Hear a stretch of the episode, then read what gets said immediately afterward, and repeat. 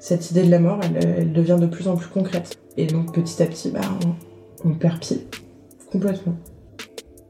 Puis un matin, c'était le matin de trop. C'est le matin où mon corps m'a définitivement dit que c'était terminé, il voulait plus se lever. Littéralement, puisque je suis tombée en me levant. Si on ouvre le dictionnaire pour trouver la définition de cheminement, on lit action de cheminée. Mais aussi, en parlant de quelque chose qui est en mouvement, on lit que le cheminement est un déplacement, une avance, une progression graduelle. On parle du cheminement des sables, des électrons. On parle des cheminements de la Lune. Et dans ce podcast, on vous parle des cheminements de femmes, toutes différentes, toutes uniques, qui vous racontent des morceaux de leur vie une chance exceptionnelle d'être la première personne qui entend leur histoire, qu'elles racontent souvent pour la première fois. Dans Cheminement, je tends mon micro à toutes ces femmes que l'on croise chaque jour, dans la rue, le métro, au boulot. Ce sont nos voisines, nos collègues, nos sœurs. Elles viennent raconter leur histoire sans filtre, sans honte et sans tabou. L'exercice n'est pas facile pour mes invités et je veux absolument les mettre à l'aise, leur montrer que je les écoute, que leurs paroles comptent, que leur voix mérite d'être écoutée, entendue, diffusée. Même si j'ai toujours eu cette volonté, j'ai le sentiment depuis deux ans d'avoir énormément grandi sur ce point, d'avoir enfin appris à vraiment écouter, même si tel ou tel problème ne me concerne pas. J'ai le sentiment, le temps d'un épisode, d'entrer dans leur tête. Et il me semble qu'Audrey en avait besoin car la dépression postpartum n'est définitivement pas un sujet facile à aborder. Alors je vous demande toute votre attention pour écouter son histoire. Je suis Marguerite de Rodelec, bienvenue dans Cheminement.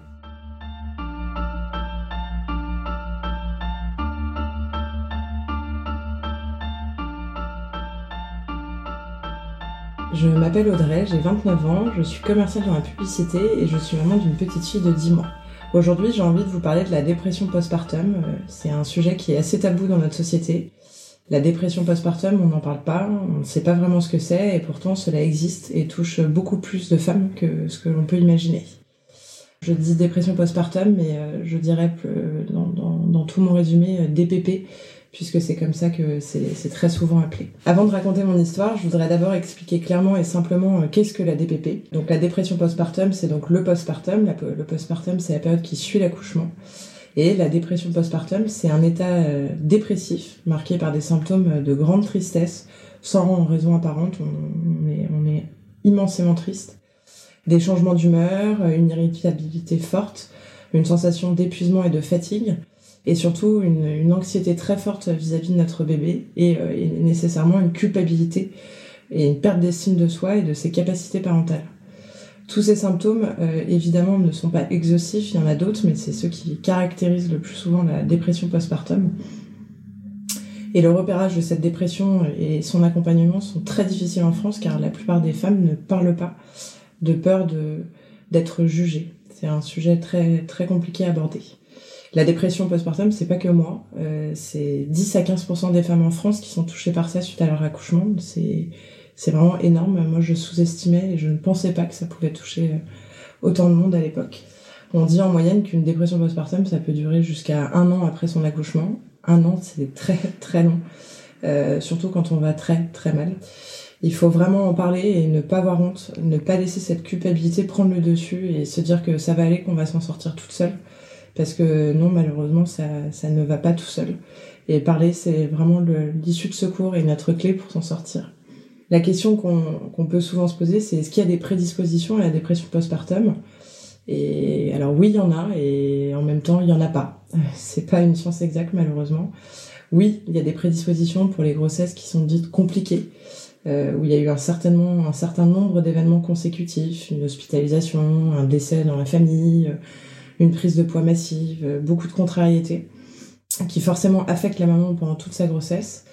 Et en même temps, il y a d'autres grossesses qui se passent euh, très très bien, sans jamais aucun, aucun symptôme euh, alertant. Et pour autant, ensuite de couche, on, vivra une DPP. Il n'y a pas de règle mathématique et on peut pas dire oui, vous c'est sûr et vous non. Malheureusement, ça touche tout le monde, aussi bien les personnes qui vont bien que celles qui vont moins bien. Il est important de savoir qu'il n'y a jamais une seule cause à la dépression postpartum. En fait, c'est plein de facteurs. La, DPP, c'est lié à la maternité, c'est lié à ce qu'on a vécu avant, c'est lié à notre histoire, à notre rapport à la maternité et, tout ça font que tous ces facteurs se multiplient et c'est ce qui fait notre état de dépression. Mais il n'y a jamais qu'une seule cause. Euh, ne vous dites pas euh, je suis très triste donc je fais forcément une dépression postpartum. C'est pas ce qu'il faut se dire, euh, il faut prendre en compte tous ces événements pour pour ensuite analyser la situation. Et surtout le plus important c'est de ne pas confondre baby blues et dépression postpartum. Le baby blues on sait tout ce que c'est. On en a tout entendu parler. Euh, c'est presque, ça touche presque toutes les femmes, puisque 80% des femmes sont touchées par le baby blues en France. C'est vraiment l'afflux d'émotions, la fatigue et, la rencontre avec son enfant, la chute hormonale. Mais cet état, lui, se termine de lui-même très vite, au bout d'en général de 7 à 8 jours, alors que la dépression postpartum, elle, perdure euh, longtemps. maintenant qu'on a fait un petit tour, euh, un petit tour état des lieux et contexte de qu'est-ce que c'est que la DPP, je voudrais vous raconter mon histoire. Euh, ma dépression postpartum, elle a été marquée par, euh, par tous les facteurs que je viens de vous citer. J'ai eu une grossesse à risque avec euh, un décollement, un décès pendant, pendant ma grossesse. J'ai perdu mon grand-père, j'ai eu une prise de poids massive, j'ai été alitée. Donc on peut se dire que j'avais vraiment tous les voyants au vert pour qu'on puisse se rendre compte que j'avais une dépression postpartum, mais je n'ai jamais été alertée ni par, ni par mes proches, ni par le corps médical. On ne m'a jamais aidé ou diagnostiqué, alors que j'étais pourtant le cas d'école euh, parfait pour cette situation euh, inédite. Ce qui a été le, pire en fait pour moi dans, toute cette dépression, c'est vraiment le, non-accompagnement, ni avant mon accouchement, ni après. Qu'est-ce que j'entends par le non-accompagnement? C'est qu'en fait, du jour au lendemain, on est livré à nous-mêmes. On, se retrouve maman, et en fait, qu'est-ce que c'est être maman? On le sait pas on l'apprend. Euh, qu'est-ce que c'est que ce petit être euh, qu'on vient de rencontrer, qu'on tient dans ses bras On se connaît pas, et il nous faut du temps pour apprendre à se connaître et, mieux décrypter son enfant. Et ce qui est le plus dur à vivre finalement, c'est le, le reproche des autres. Parce que tout le monde vient vous voir et vous dit tu dois être tellement heureuse, euh, tu as un bébé, te plains pas, c'est que du bonheur, tu vas voir, c'est génial. Tu verras, fais tout ça à l'instinct maternel. Tout ça, c'est, littéralement un ramassis de, banalités des plus catastrophiques qu'on puisse entendre et qui nous font d'autant plus culpabiliser et nous sentir un peu plus en marge de ce que peuvent vivre les, autres mamans. Qu'est-ce qu'il y a de plus horrible que d'entendre quelqu'un te dire euh, tu verras au moment T, tu verras ce que tu feras, ne t'inquiète pas, c'est l'instinct maternel. Alors euh, je vais désolé, je, suis désolée, je vais casser un mythe, mais l'instinct maternel n'existe pas 24 heures après la naissance de ton enfant. Savoir s'il a le droit de manger plus, par exemple, euh, parce que, que la dose prescrite par les, les médecins. On te dit qu'il faut que ton enfant prenne 60 millilitres de lait. Ça relève d'une question pédiatrique, de savoir si tu dois en donner plus ou pas. En l'occurrence, un nouveau-né euh, qui mange plus, euh, c'est très dangereux pour son estomac. Donc euh, non, on lui donne pas plus. Et pourtant, l'instinct maternel, celui dont tout le monde parle, te dirait ton enfant a faim, fais-le manger. Et ça, c'est vraiment tous ces stéréotypes et ces mythes qui continuent d'enfermer la maman dans sa bulle de euh, je vais bien, tout va bien, je vais, je vais m'en sortir euh, et, je vais utiliser mon instinct maternel qui en fait euh, est une sombre plaisanterie puisque l'instinct maternel, bien sûr qu'il vient, mais beaucoup plus tard quand on connaît son enfant. Et, et du coup, on n'a pas le droit de se plaindre, on n'a pas le droit de dire que ça va pas. Et ça, c'est quand même l'un des plus gros facteurs de la dépression. C'est vraiment la pression sociale, celle que tout le monde, euh, tout le monde nous met inconsciemment en nous disant que c'est génial et que on n'a pas le droit de se plaindre parce qu'en fait on a eu un bébé. Et pourquoi se plaindre quand t'as un enfant, t'as eu le plus beau cadeau du monde? Donc on n'ose pas en parler par peur, par peur d'être jugée, d'être incomprise. Puis c'est difficile d'expliquer à quelqu'un que tout va mal quand tout est censé aller très bien et que personne ne peut comprendre et entendre à cet instant-là que tu es une jeune maman et que tu ne peux pas aller mal en fait c'est pas grave, c'est la descente d'hormones et ça va passer. Et en fait, plus le temps est passé, plus je me suis enfermée dans cette tristesse infinie qui me, qui me prenait tout le temps, euh, qui, avec qui je vivais 24 heures sur 24. Cette culpabilisation, cette immense fatigue, parce qu'on est, c'est une fatigue euh, comme j'en ai jamais ressenti. Et j'ai jamais osé demander de l'aide à ma famille, à mon mari, euh, par peur d'être jugée, en considérant à tort hein, que j'allais m'en sortir toute seule, comme toujours. Je m'en suis toujours sortie et il n'y a pas de raison que cette fois, j'y arrive pas. Je me disais que j'avais traversé beaucoup plus dur ces derniers temps. la perte de mon grand-père qui m'a énormément affectée, mon accouchement très difficile, ma grossesse pas facile, mais que maintenant, ça y est, j'avais ma fille et que ça allait passer. Et puis demain, ce sera un meilleur jour, c'est sûr et certain. Et puis en plus, il se passe que par moments, on a des petits regains et on a l'impression que ça y est, on a repris le dessus et que c'est derrière nous en fait. Mais malheureusement, ça dure quelques, minutes et puis ça s'arrête.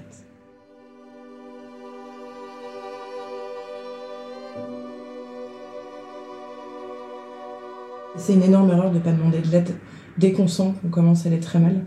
C'est une erreur de ne pas en parler car en fait, être mère, c'est pas tout subir sans rien dire et faire semblant, c'est faux. C'est pas ça être mère. Euh, être mère, c'est être heureuse pour son, être heureuse près de son enfant, pour son enfant, mais aussi pour soi.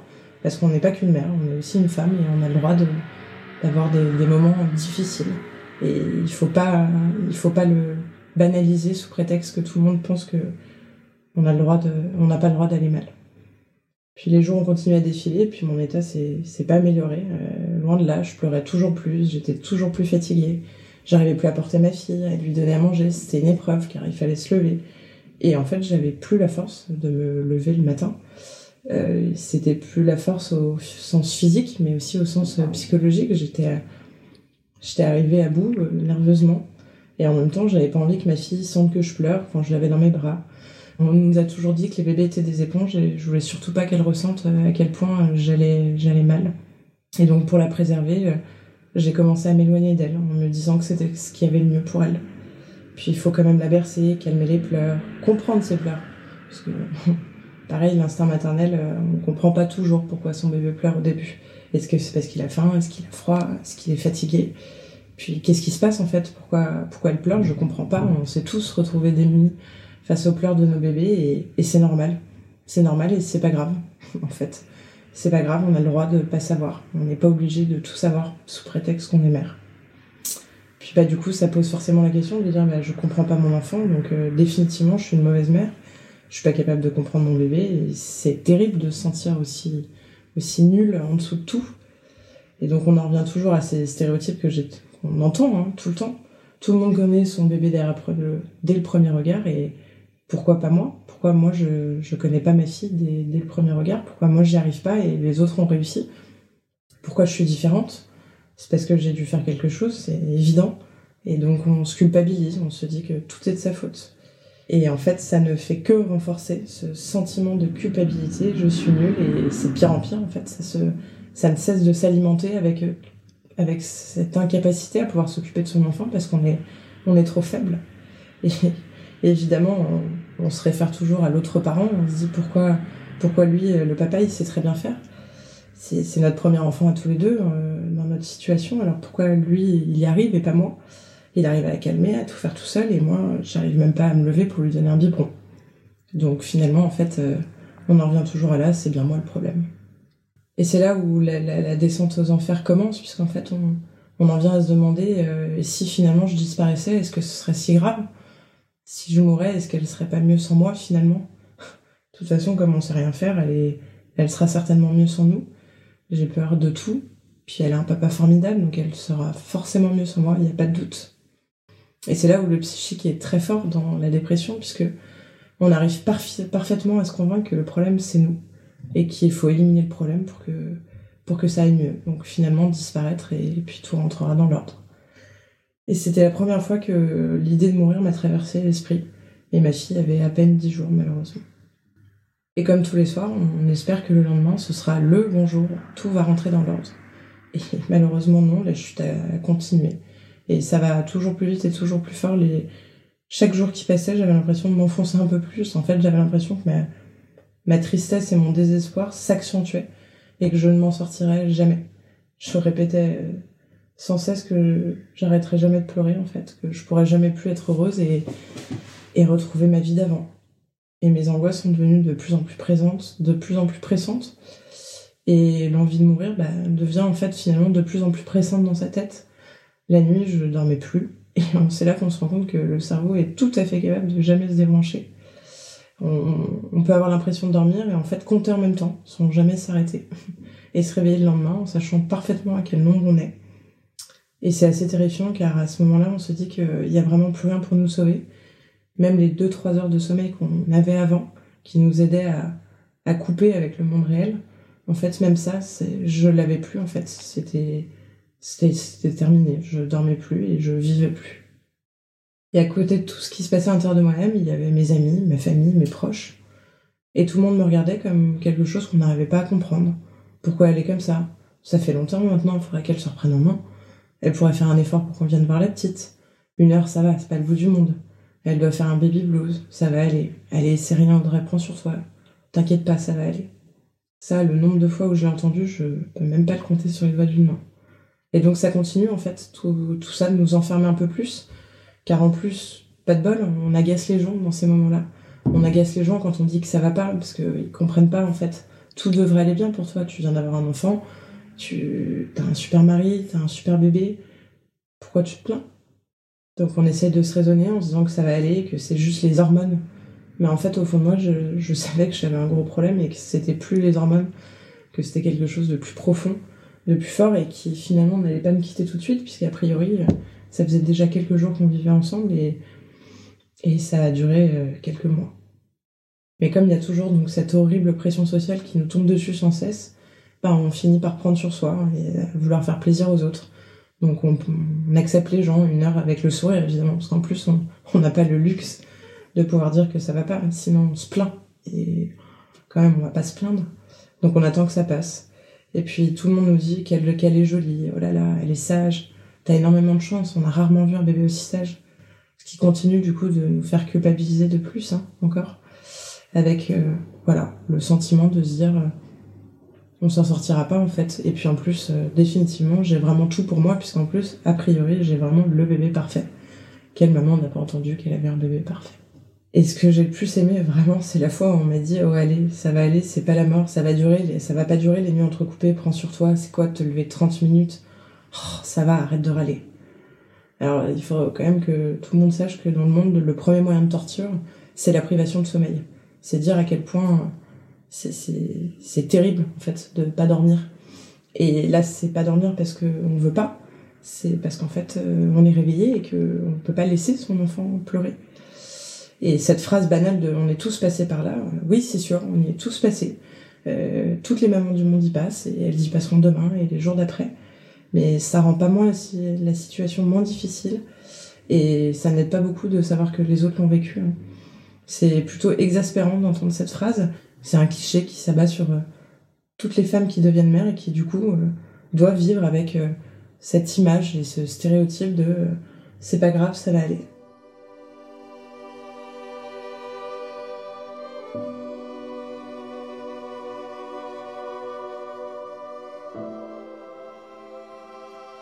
À nouveau, euh, l'idée de mourir, ça a été vraiment le, fil conducteur de, ma dépression, de mes journées. Plus, le temps a passé, plus au début on y pense un peu, puis on se dit mais non, n'importe quoi. Puis finalement, on y pense de plus en plus. Puis un jour, ça devient vraiment une idée récurrente qui vous suit toute la journée, tous les matins. Je, je me lève et j'y pense, puis je commence à me demander comment, comment, je, pourrais, comment je pourrais mourir est-ce que mettre ma voiture dans un mur Est-ce que c'est mieux la voie médicamenteuse? On ne sait pas. Et puis, puis cette, euh, cette idée de la mort, elle, devient de plus en plus concrète. Et donc petit à petit, bah, on, perd pied. Complètement. Puis un matin, c'était le matin de trop. C'est le matin où mon corps m'a définitivement dit que c'était terminé, il voulait plus se lever. Littéralement, puisque je suis tombée en me levant. C'est le matin où j'ai eu ma plus grosse crise de panique, d'hystérie, J'étais littéralement inconsolable. Rien ni personne ne pouvait me consoler. Je, me tapais la tête dans les murs et, euh, et je voulais que tout ça s'arrête, mais maintenant. Complètement maintenant. J'étais dévastée et, et cette tristesse euh, que j'ai pas pu, pas pu partager pendant des semaines parce que je, l'ai gardée pour moi, pour, pour faire semblant, pour être comme tout le monde et, et pas différente des autres parce que c'est difficile d'être différente des autres. Elle m'a littéralement pété à la figure. Et du coup, c'est le jour où, grâce à ce matin-là où j'ai pas réussi à me lever, c'est le jour où j'ai décidé de dire stop. Où en fait, j'ai compris que je pouvais plus, je pouvais plus continuer comme ça. Et c'est le jour où j'ai dû accepter que j'avais un problème, que j'étais malade, parce que la dépression postpartum, c'est une maladie, et que j'avais besoin d'aide pour m'en sortir et pour guérir. et que finalement euh, j'étais pas Wonder Woman, ça c'est vraiment un dessin animé, et que j'y arriverais pas seule, donc il me fallait de l'aide. J'avais, un rendez-vous l'après-midi chez une psychologue, je m'y suis rendue et le constat été très clair au bout de 10 minutes. Elle m'a dit qu'elle ne pouvait pas m'aider, que mon cas relevait de la psychiatrie et qu'il était très urgent que je me rende aux urgences psychiatriques, que si je pouvais y aller cet après-midi, euh, ce serait bien. Les urgences psychiatriques. Quel choc d'entendre ce mot euh, quand on vient d'être maman, euh, qu'on est, on est pleine, pleine d'ambition et d'idées quand on devient maman. Puis finalement, c'est le coup près qui tombe, on entend urgence psychiatrique. Et puis finalement, on se dit, bah en fait, personne peut vraiment rien pour moi, même une psy peut pas m'aider. Donc je suis rentrée chez moi, ma mère et mon mari m'attendaient. Puis j'ai appelé ma meilleure amie pour dire que j'allais me rendre aux urgences pour demander mon internement. Dès cet après-midi, elle est venue me rejoindre chez moi et j'ai eu l'impression de faire mes adieux à tous les gens que j'aimais, que je partais pour un voyage vers l'inconnu et que je n'étais même pas sûre d'en revenir. J'ai pas les mots pour décrire le déchirement que, que j'ai vécu ce jour-là. J'ai eu l'impression qu'à nouveau mon monde s'écroulait et que ça commençait à faire beaucoup depuis trois semaines. Le plus dur évidemment ça a été de quitter ma fille, puisque je ne savais pas du tout ce qui m'attendait en allant demander mon internement. Si j'ai demandé mon internement en psychiatrie, c'est avant tout pour ma fille, pour la sauver de moi, pour ne pas la rendre malheureuse et pour retrouver ma vie d'avant et redevenir ce qu'on peut appeler normal pour le reste du monde. J'ai tellement voulu avoir cette maternité rêvée dont on m'avait parlé. Moi aussi, je voulais ma part et être heureuse et, me lever le matin en, retrouvant ma fille et en me disant que c'était la plus belle chose du monde euh, que d'être mère. Et pour en arriver là, je voyais plus que cette issue et a priori, même les professionnels de santé ne voyaient eux aussi plus que cette issue. Donc la bonne nouvelle, c'est qu'aller aux urgences psychiatriques, ça nous remet quand même un peu les pieds sur terre. Et que dans cette folle tempête euh, d'émotions que je vivais depuis des semaines, j'ai pu comprendre que finalement, j'étais pas du tout dingue, comme je pouvais l'imaginer. Que j'étais en dépression postpartum. Et que j'étais juste épuisée et arrivée au bout de mes ressources. Et qu'il fallait qu'on m'aide. Et qu'on allait m'aider. Euh, avec un traitement, évidemment. Euh, avec un suivi psychologique et que je serais accompagnée, que ça se soignait très bien et que ça irait. C'est la première fois que j'entends DPP. Qu'est-ce que c'est que ce mot que DPP C'est un mot euh, violent, un nouveau mot qu'on apprend, qu'on dont on ne nous a pas parlé. Qu'est-ce que c'est? Donc je suis sortie de l'hôpital avec un, traitement de cheval, mais qui m'a permis de pouvoir euh, vraiment pour le coup mettre mon cerveau en pause au moins une nuit. Et c'est à peu près tout ce qu'on demande à ce moment-là, c'est de pouvoir se reposer psychologiquement. Et ce qui a été fou, c'est qu'à la sortie de l'hôpital, euh, d'un coup, c'est comme si tout le monde avait eu la lumière qui s'était allumée. Et que tout le monde s'était rendu compte de, mon état. Avec euh, les phrases qu'on entend euh, un peu partout. Oh là là, mon Dieu, t'allais si mal que ça. Bah évidemment que c'est pas facile d'être mère, Audrey. Évidemment, c'est normal. C'est normal que t'aies peur, c'est normal que tu aies des doutes, c'est normal que tu sois fatiguée. Allez, t'inquiète pas, ça va aller et maintenant on est là pour toi. Le maintenant prend tout son sens. Et c'est dingue comme tout en l'espace d'une seconde peut changer. Tout s'est inversé et tout le monde a compris ce qui m'arrivait. Comme si il avait fallu que j'en arrive là pour qu'on me comprenne. Et en même temps, je, les juge pas et je leur en veux pas puisque j'ai largement ma part de responsabilité là-dedans puisque je n'ai jamais voulu alerter personne. J'ai voulu vivre dans ces clichés et stéréotypes de la maternité en me disant que ça allait, ça allait aller mieux, que demain ça serait un meilleur jour. Donc personne finalement pouvait savoir que j'allais si mal que, j'en étais à ce point de, vouloir mourir et de, et quitter ce monde. En revanche, j'en veux beaucoup aux gens qui, qui utilisent tous ces, ces, clichés, ces stéréotypes pour, pour culpabiliser toutes les mères.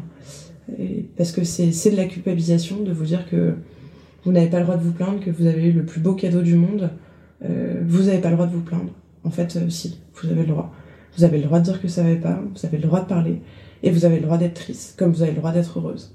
Chacune vit sa maternité comme, euh, comme elle peut, avec les armes qu'elle a, et, il n'est pas question que quelqu'un puisse juger une, maman en lui disant euh, c'est pas bien ce que tu fais, c'est pas bien ce que tu dis, c'est pas bien ce que tu penses. En fait, être mère, c'est un rôle, c'est s'occuper de son enfant.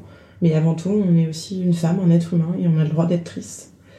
Et si j'en avais parlé euh, avant, peut-être que j'en serais pas arrivée à, cette descente aux enfers euh, si terrible. Je banalise mon histoire avec des généralités, mais dans les faits, j'ai eu énormément de chance. Et ce qui m'a permis de m'en sortir très rapidement, c'est le fait d'avoir un mari, une mère et une meilleure amie absolument exceptionnelle, qui m'ont accompagnée du début à la fin, qui m'ont jamais jugée euh, et qui m'ont aidé sans relâche afin que je puisse guérir le plus vite possible et que je puisse sortir de cet état de profonde tristesse qui, pour moi était inconcevable de vivre autrement. On ne pourrait plus vivre autrement que, que triste. Et c'était, c'était de ma faute puisque j'étais une mauvaise mère et si j'avais été une bonne maman, si j'avais mieux suivi euh, ce qui est écrit dans les livres, ben j'en serais pas là et tout ça c'est de ma faute. Et heureusement, euh, mon mari, ma mère et, et ma meilleure amie m'ont aidé à sortir de tout ça en, en, me rappelant que c'était pas de ma faute et que j'avais le droit d'être triste et que j'avais le droit de dire stop et que j'avais le droit de ne pas savoir faire parce que quand on est jeune maman, c'est surtout quand c'est son premier enfant, on ne sait pas faire. Il n'y a pas de, a pas de livre qui explique comment faire bien les choses. Il n'y a pas de science mathématique sur un enfant. Chaque enfant est différent et, il faut l'accepter. Il faut vivre avec. Et c'est comme ça. Et il ne faut pas juger les femmes qui sont débordées par ça. Et si on parle pas, les autres peuvent pas savoir ce qui se passe parce que personne ne peut imaginer le mal-être qu'on vit.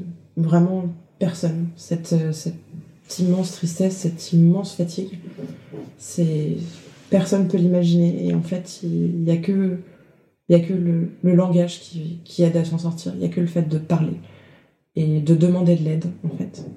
Parce que si on ne demande pas d'aide, on sombre. Si, si j'avais pas demandé de l'aide le, jour où je suis allée chez Epsi, si j'avais pas décidé de finalement parler euh, à mon mari, à ma famille, aujourd'hui, euh, je serais plus de ce monde. Parce que la facilité, ça aurait été euh, de mourir et de partir.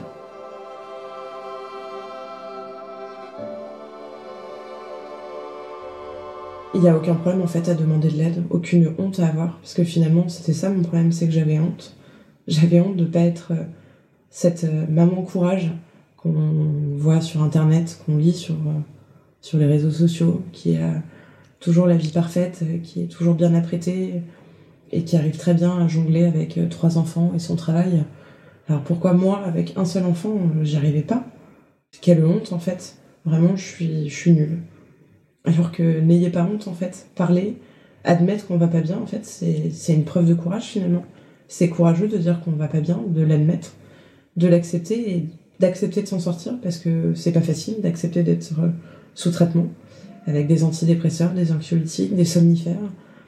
Euh, c'est des traitements lourds, d'être suivi toutes les semaines par un, psychiatre, de se remettre en question, d'accepter que tout ça, c'est pas forcément de notre faute, c'est aussi euh, plein de facteurs environnants.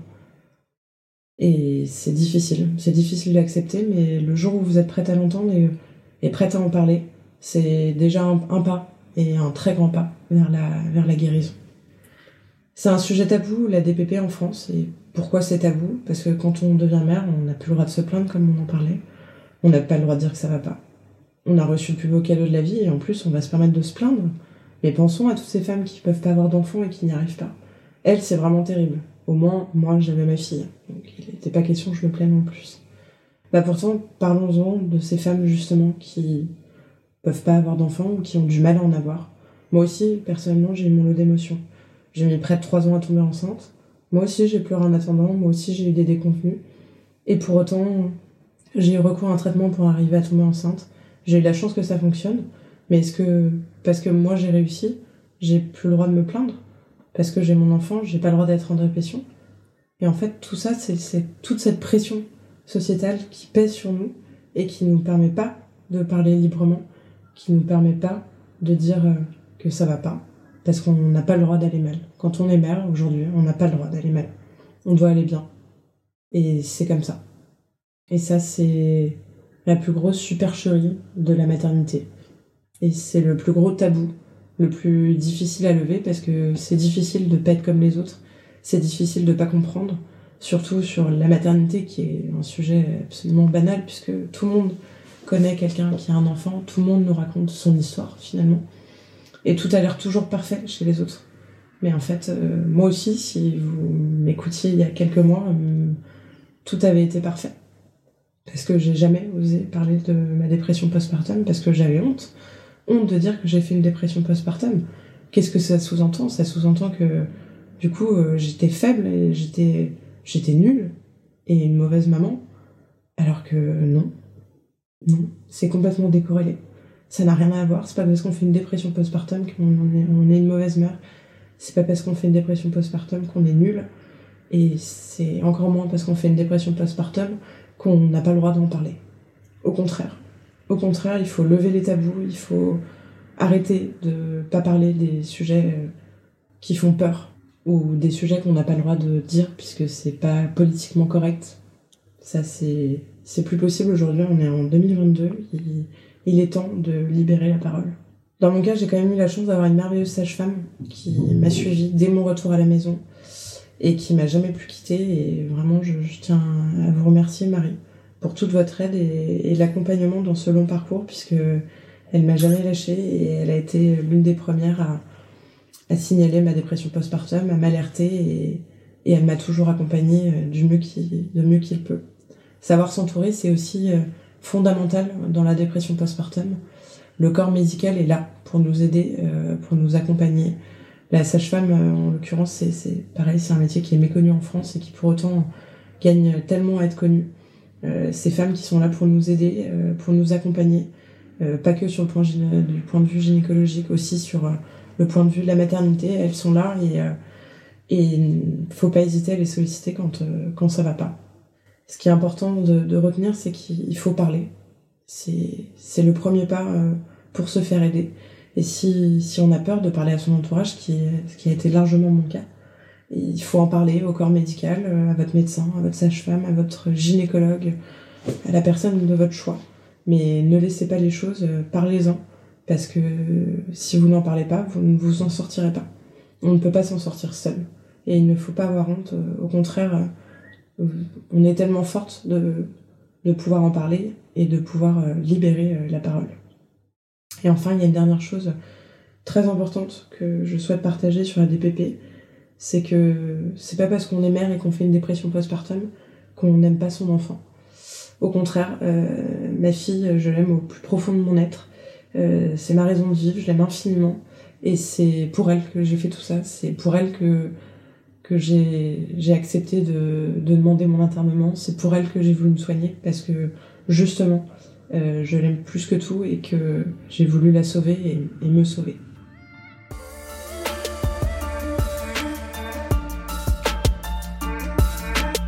Vous venez d'écouter un épisode de Cheminement, le podcast qui donne une voix aux patientes, produit par MedCheck Studio et réalisé avec le soutien de Senap, l'application communautaire d'échange entre personnes malades.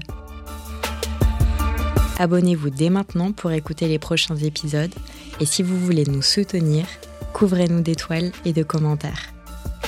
Sachez que nous avons d'autres podcasts qui parlent de santé, le journal d'une infirmière, Endométriose Mon Amour et Mickey et compagnie. À très bientôt pour une nouvelle histoire.